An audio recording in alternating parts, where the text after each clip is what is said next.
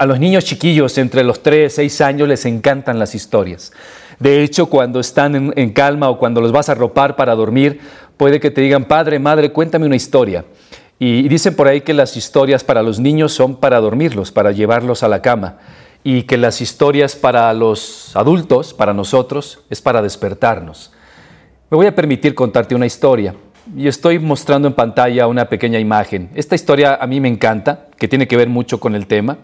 Eh, cuenta la historia que se sitúa más o menos en la época del medievo, hablando de la historia del hombre, por allá de Europa. Era mucha tradición que había muchos viajeros, viajeros que iban de comunidades en comunidades, de aldeas a aldeas, y que iban recorriendo mundo y que iban aprendiendo de todo lo que veían por ahí. Eh, cuenta esta historia que un viajero en particular, ya maduro, ya grande, llega a una aldea con la firme intención de morir ahí. Llegó, vio la aldea y dijo, creo que ha llegado el día en que yo termine mis días y, quiero morir en esta aldea. Al llegar allí, cuenta la historia que la tradición era que lo recibían y lo recibían muy bien porque era un viajero. En esa época, te estoy hablando donde no había lo que tenemos ahora en tecnología, eh, la gente gustaba mucho de recibir forasteros o gente de fuera. ¿Para qué? Para escuchar las historias que tenían que platicar del mundo fuera de su comunidad o fuera de su aldea. Así que llegó el viajero, platicó con los encargados de la aldea y dijo, quisiera pasar mis últimos años aquí. Adelante, por favor. Le consiguieron un, hogar, lo instalaron y a partir de esa primera noche la tradición era pues que la gente llegaba y se metía a, la casa del viajero para escuchar las historias. Y en efecto, el viajero empezaba a contar todas las historias que había vivido a lo largo de, su vida. Eh, cuenta esta historia que en lo particular, por ahí de la tercera o cuarta noche, el viajero empezó a preocuparse porque entre los invitados había un viejo, un hombre ya viejo, que, lo miraba con una mirada muy inquisitiva, muy, muy seria. Una buena noche, pasadas eh, más o menos un par de semanas, la gente le aplaudió al viajero con esta historia que contó, la gente se paró, empezó a salir de la casa y el viajero le dijo a este viejo, por favor, por favor, buen hombre, permanece aquí conmigo, quiero hablar contigo un momento. Se va toda la gente se queda este viejo y el viajero le dice, he notado algo en ti. Todas las noches, cuando empiezo a contar mis historias, te me quedas viendo de una manera muy severa y quisiera saber por qué. Este viejo le dice, mira viajero, tú dices algo. Cuando empiezas tus historias, lo que cuentas y empiezas así, les dices a todos los que estamos aquí, les puedo asegurar que he recorrido yo todo el mundo. No hay nada que estos ojos no hayan visto ya y empiezas a contar tus historias. El viejo le dijo al viajero, te quiero hacer una pregunta. ¿Conoces Camir? El viajero se quedó recordando en sus memorias y dijo, Camir, Camir. No, no la recuerdo. El, viejo hizo una mueca irónica y le dijo, Camir es el lugar donde vive la gente más feliz del mundo. Y si no la conoces, no mientas. No has recorrido todo lo que tus ojos puedan ver. Te falta recorrer Camir. El viejo agarró sus cosas y se salió. E, el viajero se quedó con esta pequeña cosa ahí adentro, dijo, no, pues no recuerdo Camir. Pasaron tres, cuatro días y después de que seguía dando pláticas en las noches, su ímpetu de viajero, su, deseo de conocer, no aguantó más y al día siguiente fue con los dueños de la aldea, los líderes, y les dijo, los voy a dejar, tengo que ir a buscar Camir. Los, dueños de la aldea le dijeron, oye, pero habías decidido que te ibas a quedar acá. Pero el viejo dijo, no, yo tengo que ir a ese lugar antes de morir. Acomodó sus cosas, las guardó y al día siguiente en la madrugada fue a tocar a la casa del viejo. El viejo salió y le dijo, ¿qué quieres, viajero? El viajero le dijo, dejo la aldea, dime dónde es Camir. El viejo sonrió ya con los años encima y le dijo, no sé. Yo solo sé que está hacia dentro de eh, Europa, hacia las zonas de Asia. Es todo lo que sé y cerró la puerta. Cuenta la historia que este viajero caminó años, años todavía por delante, y a donde iba preguntaba, ¿han escuchado de Camir? ¿Han escuchado de Camir? Y toda la gente le decía que sí, pero que tenía que ir hacia la zona de Asia. Habían pasado casi cuatro años cuando el viajero sintió que desfallecía y dijo, yo creo que nunca voy a llegar a este lugar, estoy frustrado. Hasta que llegó a una aldea que justo era la división de esta aldea donde empezaba el desierto. Estoy hablando de Asia. Al llegar allí, cansado, le preguntó a uno de los que ahí vivían y les dijo, oigan, a mí me hablaron de Camir, pero creo que esto es un sueño. Los de la aldea le dijeron, Camir existe, la hemos visto. El viajero se emocionó y dijo, ¿dónde está? Hay que cruzar el desierto. Y cruzando el desierto la vas a encontrar. El viajero se emocionó, empezó y empezó a arrancar su camino empezó a atravesar el desierto, fueron semanas de atravesar el desierto, agotado, moribundo, triste, pero tenía en su alma el deseo de llegar a, esta famosa ciudad llamada Camir. Eh, finalmente, cuando creía que todo estaba perdido a lo lejos, imagínense a lo lejos, alcanzó a ver una pequeña cordillera. Primero, eso significaba que ahí se acababa el desierto. Segundo, en su corazón empezó a surgir la duda de, ¿será que he llegado a mi destino? Y en ese efecto, comenzó a caminar, caminar, caminar. Esta pequeña cordillera se empezó a hacer cada vez más grande y en efecto fue un, asunto de montañas. Llegó al pie de las montañas, se emocionó, miró hacia atrás de él y vio el desierto que quedaba atrás y comenzó a subir las montañas. Lo que él decía es, creo que he llegado a mi destino. Y en efecto, comenzó a subir las montañas y cuando llegó ahí, a esa parte de subir las montañas, eh, llegó a la cima de la montaña y lo que vio en esa cima de la montaña fue un valle grande, grande frente a él, boscoso, había mucho verde en esa parte. En ese momento dijo, ah caray, yo me imaginaba que ya podía encontrarme ahí pues la aldea que yo estaba buscando, cuando de repente se dio cuenta de que pues no, lo que se le presentaba frente a él era nuevamente todo un valle muy, muy grande. Eh, sin embargo, cuando aguzó un poco la vista, caminó un poco hacia adelante, y vio a lo lejos un pequeño hilillo de humo que salía frente a él. Se emocionó porque dijo, eso debe ser una aldea. Y comenzó a bajar, comenzó a bajar el valle y comenzó a caminar en ese valle. Comenzó a caminar, a caminar, a caminar, se introdujo en ese valle y nuevamente en poco tiempo el, el bosque lo cubrió. Siguió caminando, siguió caminando y de repente encontró ya una vereda. Se emocionó porque dijo, aquí hay una vereda, creo que por fin he llegado a mi destino. Quiero que vayas, Yokohama, viendo todo lo que te estoy platicando. Ve, ve, toda la historia porque tiene un sentido. Comenzó a caminar por la vereda.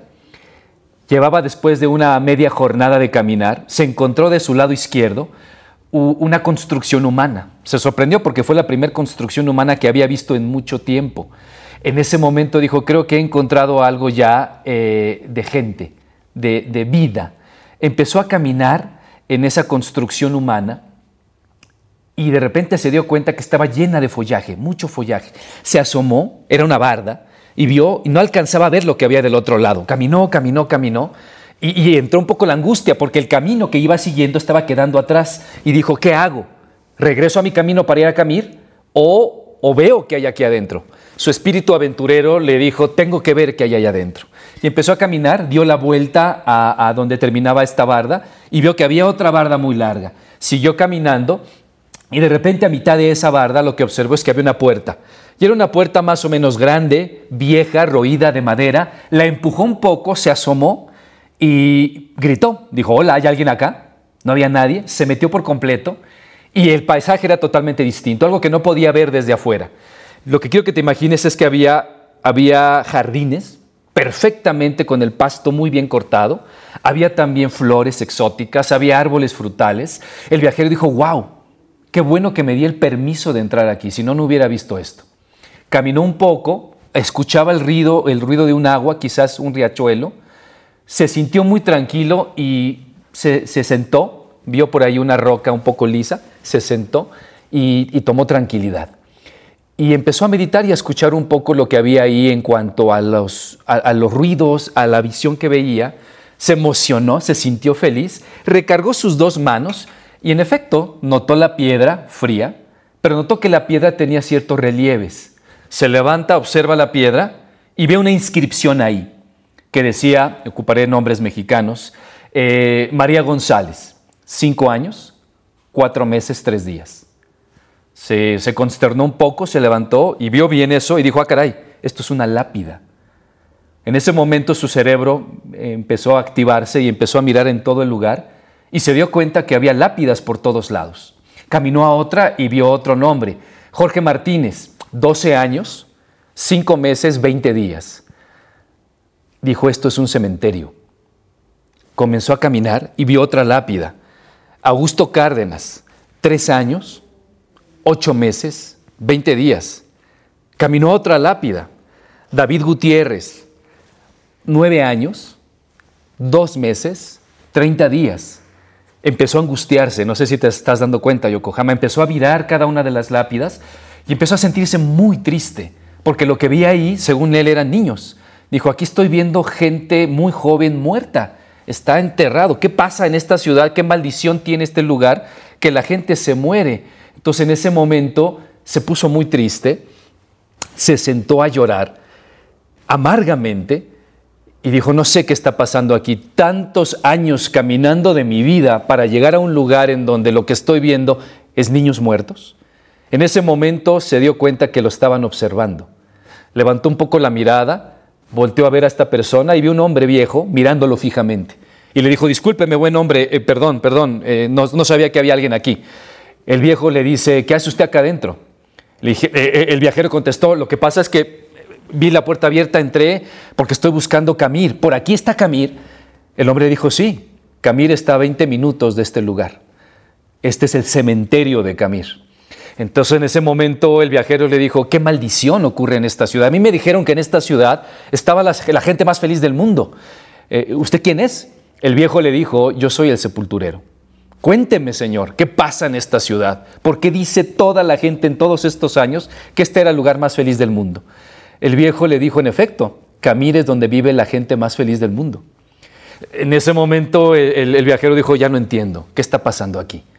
El viejo le dijo, mire, usted es igual que todos los que han llegado acá, no entienden. Simplemente se quedan en la superficie y no entienden a profundidad lo que están observando. Venga, siéntese conmigo. Le voy a contar qué pasa. En Camir somos muy pocos. Somos una comunidad muy, muy estrecha y todos nos conocemos y todos nos cuidamos.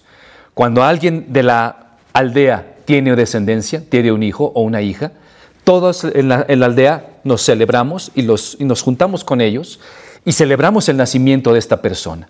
Y a partir de ahí, todos en la aldea somos responsables del crecimiento y la educación de ese niño o niña. Llegados los seis o siete años, cuando el niño ya puede escribir, le hacemos el regalo que mejor le podamos dar en la aldea. Le regalamos una libreta. El niño recibe una libreta porque ya sabe escribir y a partir de ese momento sus padres le dicen, a partir de este momento, hijo o hija, cuando ocurra algo que te marque, que te haga sumamente feliz, quiero que lo escribas en tu libreta. Y pongas al lado cuánto tiempo duró. El primer beso, cinco minutos. El primer gran amor, seis meses. Tu matrimonio, la fiesta de tu matrimonio, seis horas. El que hayas terminado un oficio, una, profesión, cuatro años, y empieces a escribirlo. Y así cuenta el, el sepulturero, cada vez que ocurre algo bueno en la vida de las personas de Camir, sacan su libreta y lo escriben.